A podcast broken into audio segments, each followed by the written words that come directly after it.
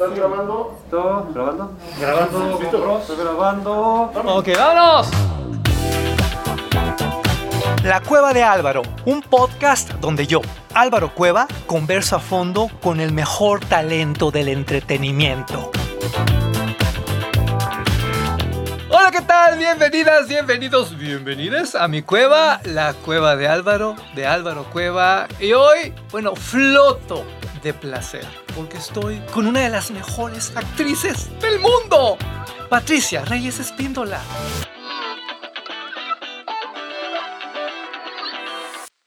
Muchísimas gracias por, por invitarme hoy. Eh, te agradezco muchísimo. Patricia, ¿cuántos años de carrera? Para mí hoy es un gran, gran festejo. Y cada vez que me hacen una entrevista les digo gracias porque son mis festejos de 50 años. Pero date cuenta, es más de medio siglo de cine, de televisión, de teatro, de ser maestra, de todo. Sí, la verdad que sí. Y voy a cumplir este año 70 años, ¡Oh! el 11 de julio. 70. Felicidades. Me emociona mucho tenerte aquí, porque tú eres un orgullo de México, nos has representado en cualquier cantidad de eventos internacionales, grandes películas, grandes series, pero además no olvidas la parte popular, la parte de las telenovelas, la parte de las series, y eso no cualquiera. Mira, ¿será que tengo tanta pasión por este trabajo? Yo siempre hablo del PPD, que es pasión, paciencia y disciplina. Para estar en esta carrera, si no tienes el PPD, ni le entres, porque por algún lado se va a reventar el, el hilo, ¿no? Vamos a contar tu historia, ¿te parece? ¿Cómo comienzas? ¿De dónde eres? ¿Cuál es tu preparación, tu familia? ¿Vienes de alguien que tenga que ver con el mundo artístico? Fíjate que no. Del lado de mi papá, abogados. Y además, este, una familia muy tradicional, muy católico. Bueno, mi abuelo fue hasta caballero de Colón y cosas así. Eh, yo me llamo Patricia Núñez Reyes Espíndola. Reyes Espíndola es un apellido compuesto, que es el de mi mamá, que es el que yo usé, porque del lado de mi papá este, son los Núñez Escalante y Lerdo de Tejada. Entonces, pues les parecía un poco feo que yo fuera a ser actriz. Mi mamá, con una mente un poco más abierta, me dijo, haz lo que tú quieras en la vida, yo lo único que quiero es que seas feliz.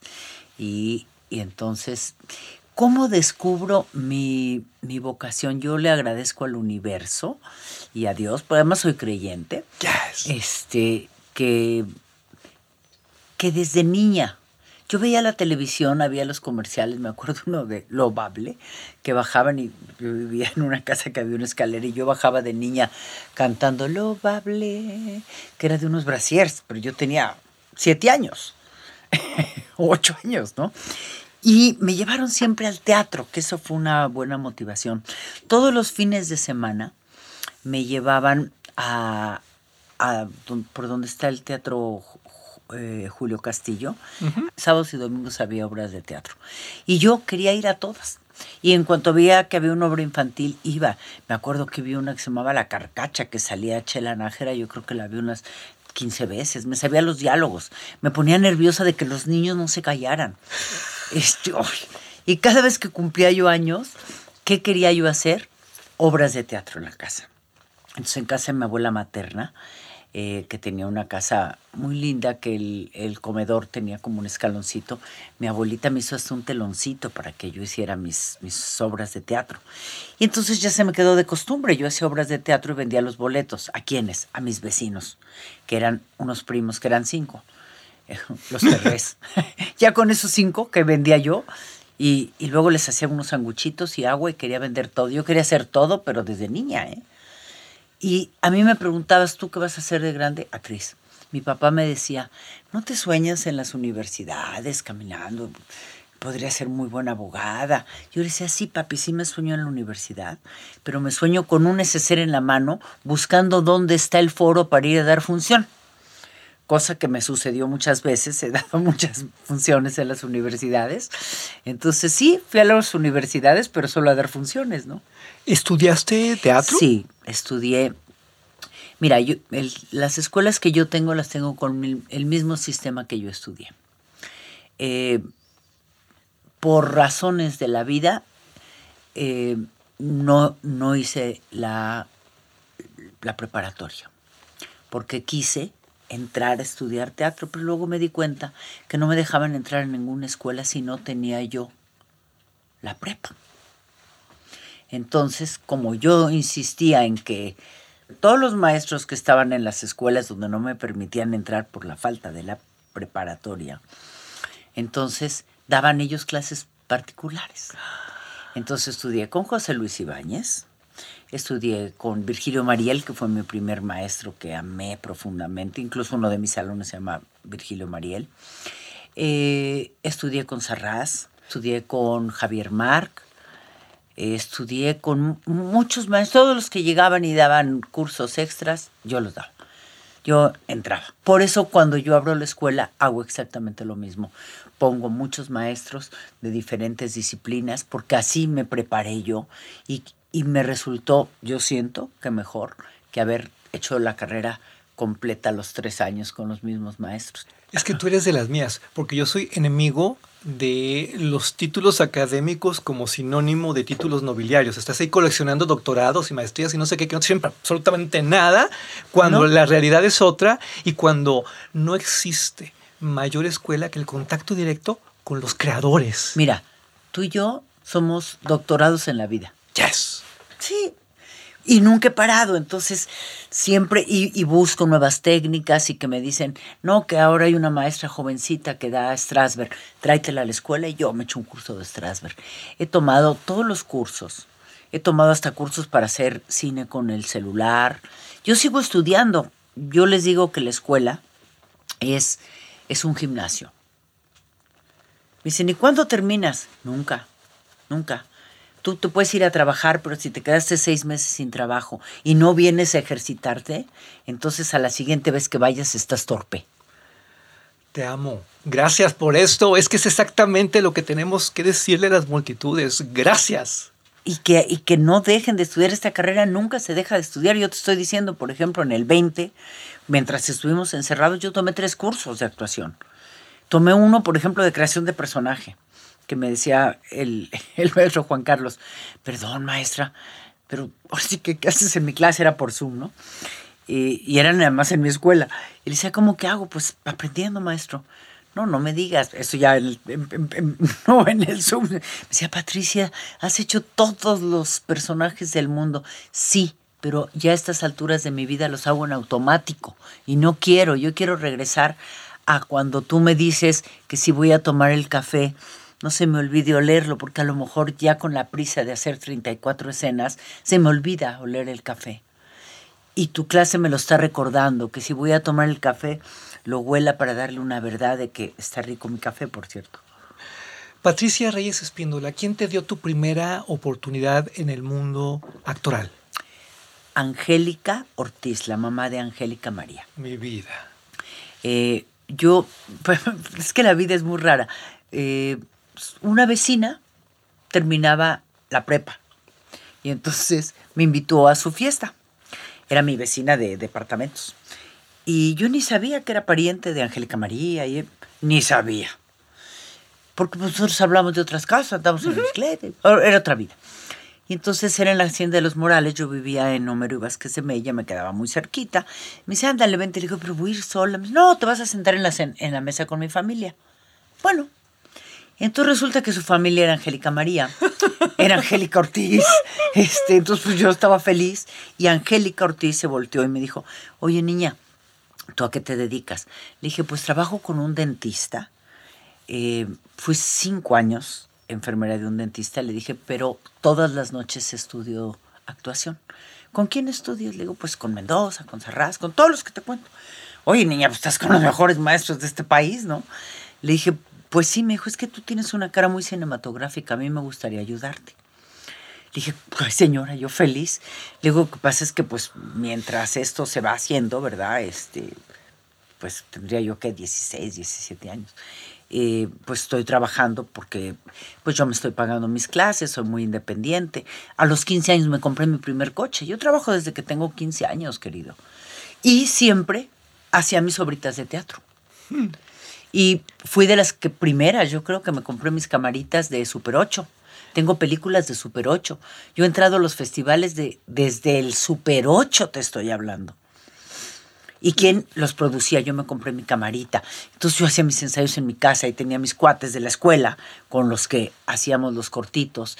Entrábamos a festivales y entonces mi, como yo ya tenía mi coche, que si había un choque, ah, pues yo ponía mi coche frente al frente a un, un- un árbol y le abría el cofre y le prendíamos abajo para que saliera humo y, y iba yo a las tiendas donde compraban los actores la sangre y me ponía sangre y, y ahí como nos quedó. Hice muchos cortitos de esos. O sea, nunca he parado. Siempre he estado practicando. ¿Cuál fue tu primera película? Se llamaba La Mujer de... De esas de Super 8, La Mujer de Maíz. Y ¡Qué gran título! Ah, claro, y además salía yo descalza y caminaba y todo lo que me, después me pasó en la vida profesional me pasó también acá. Este, te- yo tenía un pelo muy largo, muy así, entonces era como un indígena y entonces me metía al agua y me lavaba la cara con el agua y el agua pues tenía, pues no estaba del todo bien, entonces tuve una infección de los ojos que me quedó así, los ojos durante una semana, pero no me importó, me quedó, nos quedó bien bonito. Pero date cuenta que con el paso de los años, tú has ganado todos los premios que has querido. Hasta de Super 8. En- eh, Que si el Ariel, que si esto, que si... Estás tremenda. ¿Cuál ha sido esa gran película que a ti te marcó? Porque todos tenemos nuestra película favorita de Patricia Reyes Espíndola, pero la tuya, tuya, ¿cuál- ¿con qué director, qué experiencia?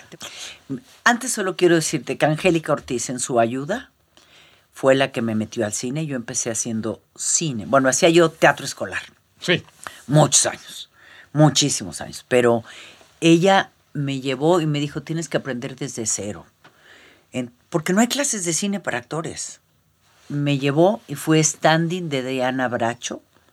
En, fue mi primer trabajo cinematográfico, standing de Diana Bracho en el Castillo de la Pureza. Y entonces, ¿quién retrataba? Jorge Stahl. O sea, con- empecé a conocer a los, direct- a los directores de fotografía así más fregones. Y, y yo estaba de standing y me decía eh, Angélica, a ver, fíjate bien, la luz no se busca arriba, la, luz se- la luz se busca en el suelo. Cuando veas que está la luz, ahí es donde te vas a parar, que, que sientan que sabes a lo que te traje. Ahí entonces aprendí muchísimo de ahí. Entonces, bueno, recuerdo, por ejemplo, eh, pues siempre tu primer premio importante, como son los Arieles, que es el reconocimiento de tus propios compañeros, fue en Actas de Marusia. Y, y yo del, tengo cuatro Arieles, pero fui en el orden que debe ser. Tengo uno de actriz de cuadro, tengo uno de eh, que no es de prim- que no es de primera actriz, pero ya ah no, tengo el Revelación, que ya no existe ese premio. Ajá. Revelación, luego actriz de cuadro y dos de actriz. O sea, he ido caminando, todos creen que ha sido fácil, pero he caminado 50 años, ¿no? Para hacer eso. Muchas personas tienen la impresión de que específicamente en los años 80 el cine estuvo a punto de morir en nuestro país. Pero yo recuerdo que exactamente en esa época tú eras una gran diosa del cine nacional. ¿Cómo le haces para ser la superestrella de una industria que se supone que no existe? Pues mira, es que es lo que yo digo. Me da risa ahora cuando dicen el nuevo cine mexicano. Les digo, no les quiero decir, pero yo tengo como cuatro o cinco pósters que dicen el nuevo cine mexicano. Porque he estado, he tenido la suerte de siempre entrar al nuevo cine mexicano. Y de verdad dice película del nuevo cine mexicano. Y de esos tengo varios pósters de películas del nuevo cine mexicano. Y cuando dicen que los morenos no tenemos oportunidad como estos movimientos que están haciendo. Yo digo, pues qué falta de memoria, porque Manuel Ojeda, que en paz descanse, Salvador Sánchez, que sigue vigente, da clases en mi escuela, por cierto, y, y, sigue vigente, Ernesto Gómez Cruz, José Carlos Ruiz, y no hablamos, no hablemos de mujeres desde María Félix, que ok, era guapísima, pero era una mujer morena, al final de cuentas, Dolores del Río, eh, eh, ay, se me fue eh, la del lago, Alicia del Lago. ¿No será que todo este supuesto racismo es un pretexto para justificar otras situaciones? Pues yo no creo nunca haber recibido racismo en mi trabajo. Al contrario, he hecho personajes que nunca me imaginé que pudiera yo hacer. Y cuando me hablabas de películas favoritas, desde luego toda mi carrera con Ripstein, toda, pues me ha dado, bueno, los motivos de luz de Felipe Casals y La Reina de la Noche, ¿no? Que, que me ha hecho vivir experiencias maravillosas esa película, ¿no? En una ocasión me encontré con Bella de Día, eh, Catherine Deneuve, Claro. en, en un festival y cuando yo la voy a saludar, me dice ella en francés, la reina de la noche. Y yo caigo muerto. Cuando hablábamos de, de maestros, se me olvidó nombrar algunos que oficialmente no fueron mis maestros, A ver. pero que son, que sin darse cuenta son. Y una es Anofelia Murguía. Oh, Anofelia, ella no sabe que fue maestra de una generación muy importante. Y aprendí algo bien importante que se les olvida ahora a las generaciones, que juega uno, que uno debe... Ese niño, los actores lo tenemos que mantener vivo. Y ella mantenía vivo, viva a esa niña. Y entonces lo aprendí siempre me decía, se tiene que jugar. Por eso en inglés actuar es to play. Play. Ajá. Claro. Pero acá quieren, hay compañeros que veo que no puedes platicar con ellos antes porque están concentrados en la creación.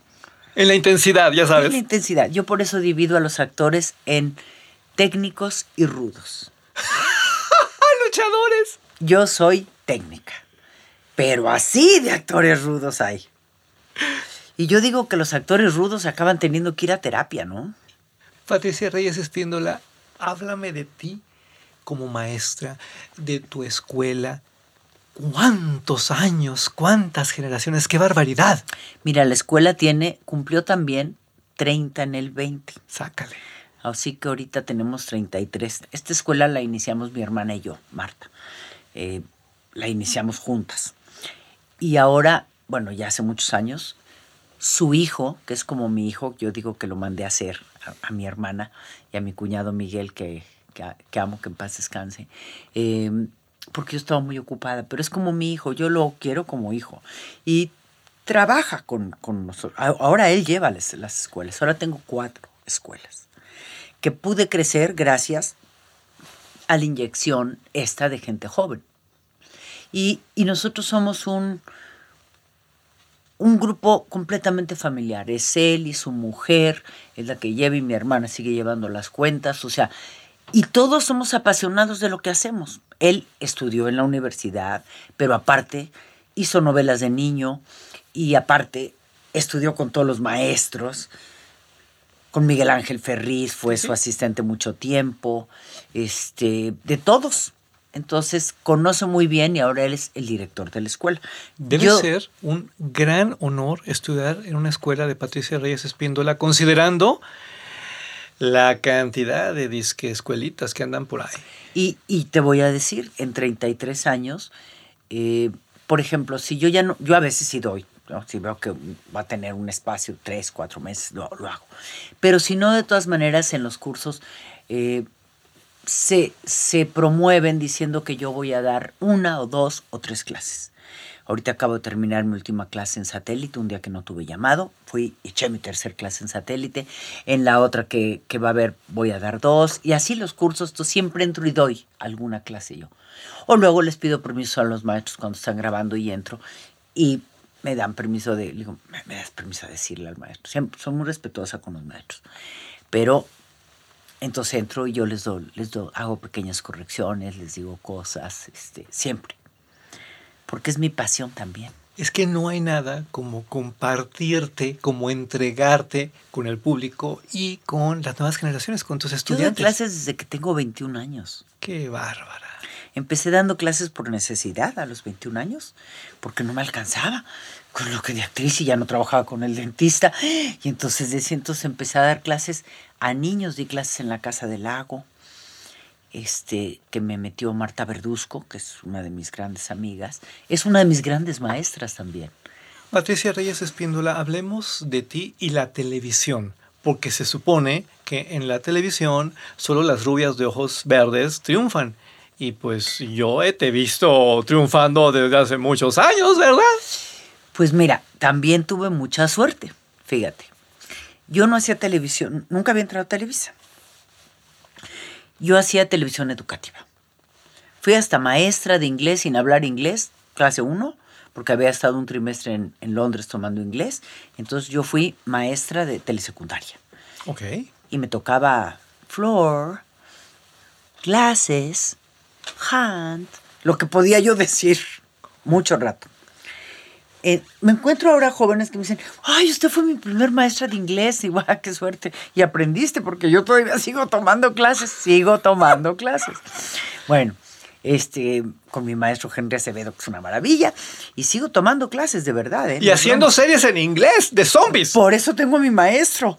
Y he hecho películas en inglés, I Am Frida's Mother. Claro. Y, Claro. y, por ejemplo, hice Los Hijos de Sánchez con Anthony Quinn. Wow.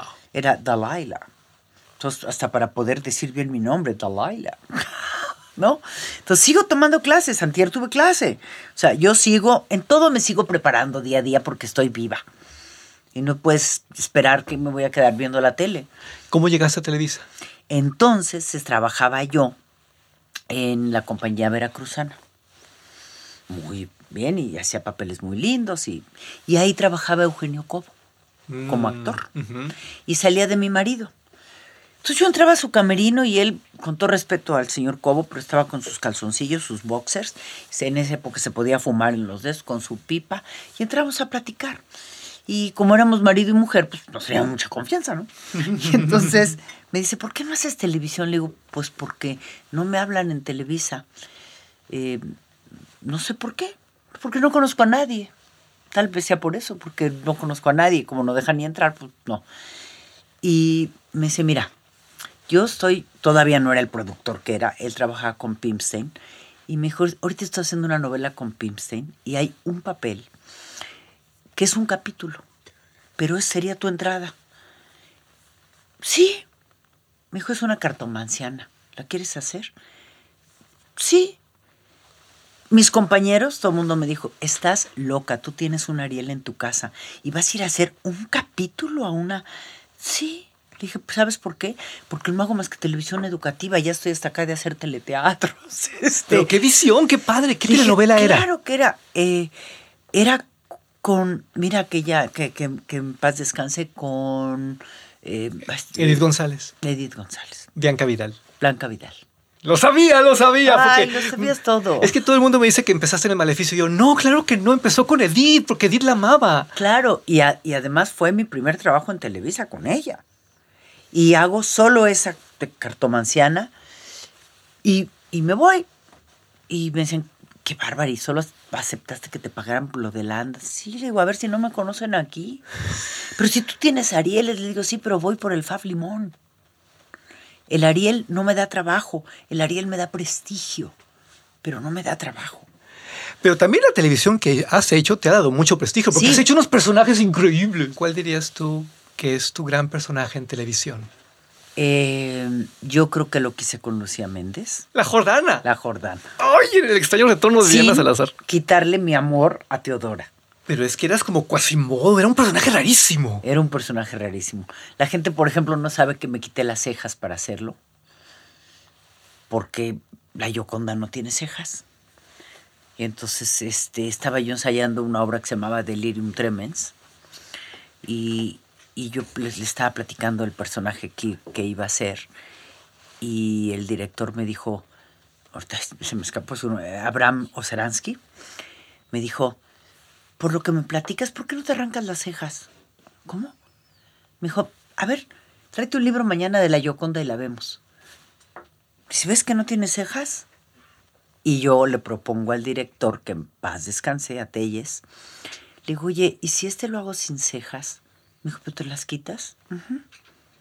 Entonces me las quité, pero así es una cara muy rara.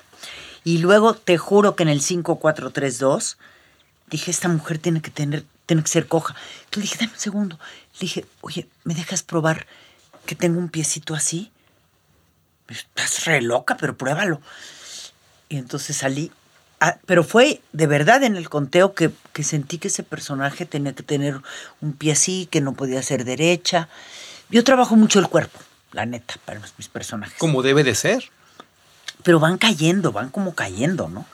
Y entonces así es Jordana, y yo adoro a Jordana. Hasta, hasta fíjate cuántos años tiene, y la gente en la calle todavía a veces me dice Jordana. Te recuerdo, La Cueva de Álvaro es una producción de N Podcast. Nos puedes ver en N Media, disponible en VIX y en nmas.com.mx. Y nos puedes disfrutar como podcast en Deezer, en Google Podcast, Amazon Podcast, eh, Spotify y en todas las plataformas que ya conoces. No es dos por uno, es una experiencia completamente diferente. Las tienes que vivir por separado porque créeme, hoy hoy sí vale más que nunca la pena. Hay algo muy mágico alrededor de las telenovelas, hay algo muy mágico ahora alrededor de las series. Tú lo has hecho todo, pero yo quisiera ayudar a muchas mujeres. Patricia, tú eres sobreviviente de cáncer. Sí. ¿Cómo recibiste esa noticia en medio de todas estas películas, obras de teatro, series y telenovelas? Si te digo la verdad, te va a dar hasta risa. Cuando me dicen una mañana, bueno, primero empezó, yo soy muy eso- esotérica también, ¿eh? Ok. Este, el primero me lo dijo un cartomanciano. A ver, o sea, te leyeron las cartas y te dijeron, Me ¿a usted ya va- le va a dar cáncer? Y me dijo, tienes una enfermedad peligrosa hereditaria que está comenzando. Y mi hermana, que siempre ha sido como mi segunda mamá, este, me había hecho ya con, porque me dijo, es que tú nunca te haces análisis de nada, ¿cuánto tiempo tienes de no hacerte una mastografía y no hacerte nada? Ay, sí, sí, por estar trabajando, pues no, te vas a ir al hospital y te van a hacer uno, un, uno de esos que te metes todo el día y que te hacen todo. Mi hermana ya me había hecho la cita por decirte, no sé, a lo mejor un jueves, y yo me leo la carta el viernes, el, el- el martes, y, y me dice él, tienes una enfermedad, mi mamá también tuvo cáncer, hereditaria, no sé qué, pero está en un súper momento, no vas a salir perfecta. Y, y yo, yo iba porque quería saber de un cambio de casa. Le digo, ¿pero qué dice de la casa? ¿Me las vuelve? Y me dice, perdón Patricia, pero solo hablan de que te atiendas. Y bueno, como a los dos días tenía yo la cita, fui y así me dicen. Entonces, cuando el médico se sienta, yo me doy cuenta desde que me hacen la mastografía porque traía al cartomanciano acá. Entonces, cuando veo que la señorita se acerca a ver mi ma- mastografía, le dije, se llamaba Dianita. Te he de regalar el libro, que es una plática. Yo no soy escritora, pero platico todo esto. Y, y le digo, Dianita, ¿tengo algo? No, señora. Me pasan a hacer lo de los huesos. Y regresa Dianita por mí y me dice que la doctora le quiere volver a hacer del... Y dije, es cáncer y del lado izquierdo. Entonces, porque ella me había dicho. Entonces, me hacen y al terminar le digo, nunca ves a la doctora porque tienen de estos espejos que no ves. Pero volteo y le digo, doctora, tengo cáncer. Y la señorita me dice, no, señora, cálmese, no sé qué. Le dije, es que siento que tengo cáncer. ¿Por qué no me lo dicen de una vez? No, hombre, en 10 días le entregan todo. Bueno, voy llegando a Televisa a dirigir una Rosa de Guadalupe. Y en el estacionamiento mi hermana se hace pasar mucho por mí, por la voz. Como se parece mucho, ya habíamos dado en el hospital el teléfono de ella, porque yo siempre ando con los teléfonos apagados, este, porque trabajo. Claro. Me habla mi hermana, me dice, ya empezó tu ensayo. Le digo, ¿por qué lloras, sister? Es que dijeron que en 10 días y nos citaron mañana, al otro día que me habían hecho. Le dije, no, cálmate, sister, está todo bien. No, no está bien, porque ¿por qué quieren que vayas? Le dije, no, a ver, voy a entrar a mi ensayo y luego te hablo. Al primero que me encuentro es a Javier Esponda, que es mi amigo desde que tenemos 18 años. Tipazo. Trabajamos en ANA Sí, sí. juntos, o sea que estábamos jovencitititos y seguimos siendo como hermanos. Para mí es, es, es un hermano. Y me abrazo y le digo, Javo, creo que tengo cáncer. Ay, ¿cómo crees? Y ya lloro con él. Un momentito a él le digo, sí, por ya le cuento que fui al hospital y que me habían dicho que en 10 días y que me citan mañana. Le digo, pero ¿quieres parar el ensayo? Le dije, claro que no, me voy a subir a ensayar. Entonces ensayo el programa. como si nada, ensayó muy bien el programa y se supone, era como un jueves y el lunes empezábamos y le digo, y el lunes yo hago el programa, ¿eh? Tú tranquilo. Voy y el doctor me dice, señora tiene cáncer. Y entonces, ¿vas a creer lo primero que pensé? Patricia, qué mal has actuado cuando te han dicho que tienes cáncer en los No, programas de no, mujer, no. de la vida real. Tú te sueltas llorando y ahora no puedes echar ni una lágrima. Me quedé pasmada. Y mi primer pensamiento es, qué mal has actuado. El primer golpe. No, no puede ser que te digan y quieras hacer así como haces. No, te tenía que haber caído el 20. ¿Y qué ¿Perdón? hiciste? Le dije, me voy a salir a tomar aire y te dejo con mi familia. Y yo ya lo sé, me voy a salir a tomar aire. En ese momento no fumaba, fíjate, había dejado de fumar, porque yo fumo y dejo de fumar. Y Ajá. me salí, tomé aire.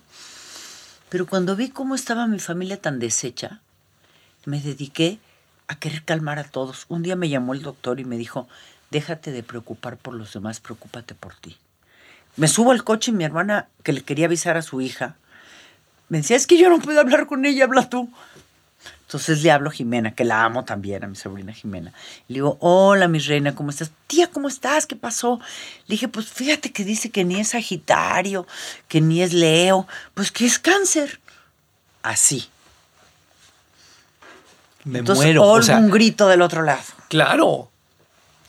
Entonces digo, cálmese, estoy bien, está empezando. ¿Cómo sabes que está empezando? Porque me lo dijeron el tarot. Ay, no me digas estupideces. Pues sí te digo, así me dijo el tarot. Voy a estar bien, voy a estar bien. Me dijo que de esta no me voy.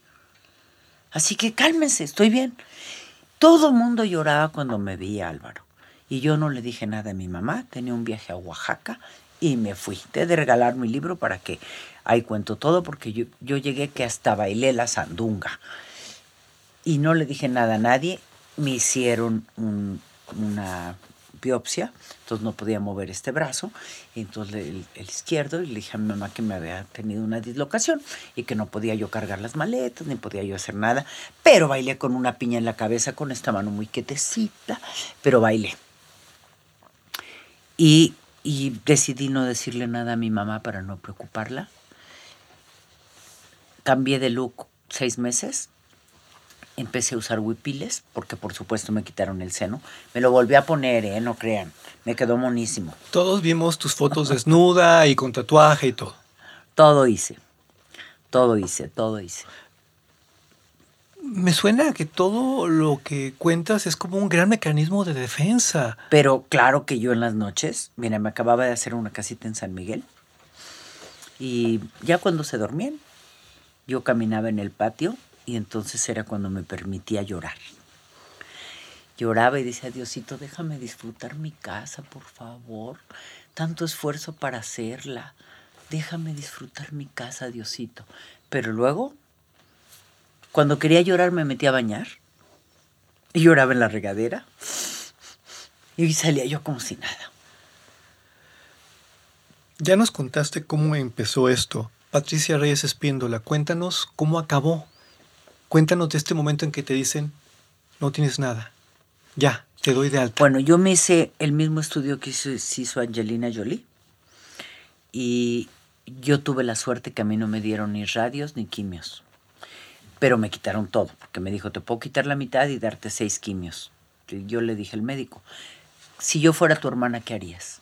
Me dijo, yo le quitaba todo, hacía el examen de, se llama Oncotype, y, y según salga ese examen, veo si te doy radios y quimios o no te doy nada. Si sale el 10% de probabilidades, te voy a dar cuatro o seis quimios y un par de... Y salí el 6%. Me dijo, es lo normal que sale la gente. O sea, me limpió todo, me quitaron todos los ganglios.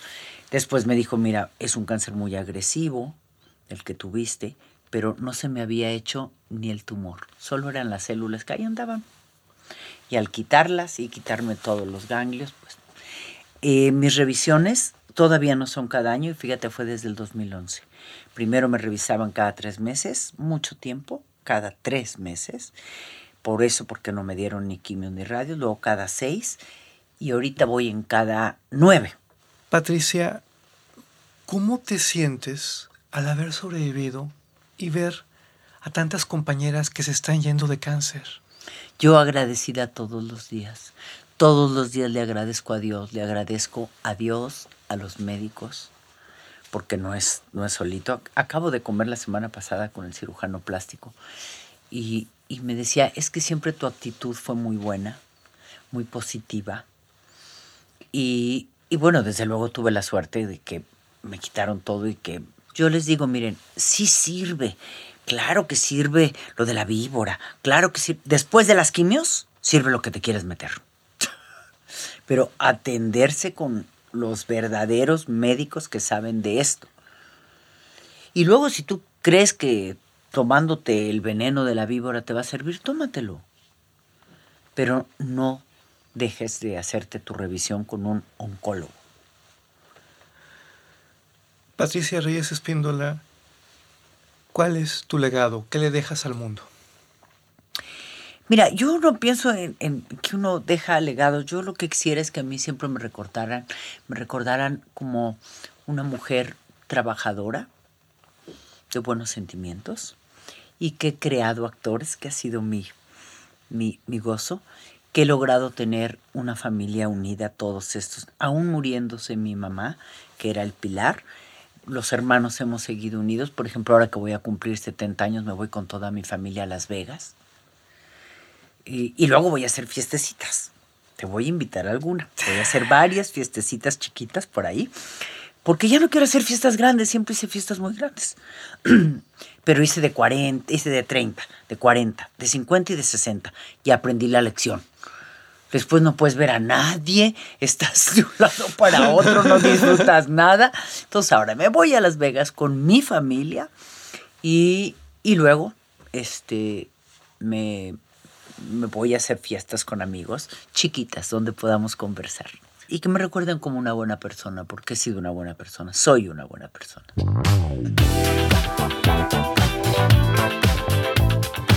Eres una mujer trabajadora, eres una gran maestra, eres grande. Te amamos. Gracias. Ok, vámonos.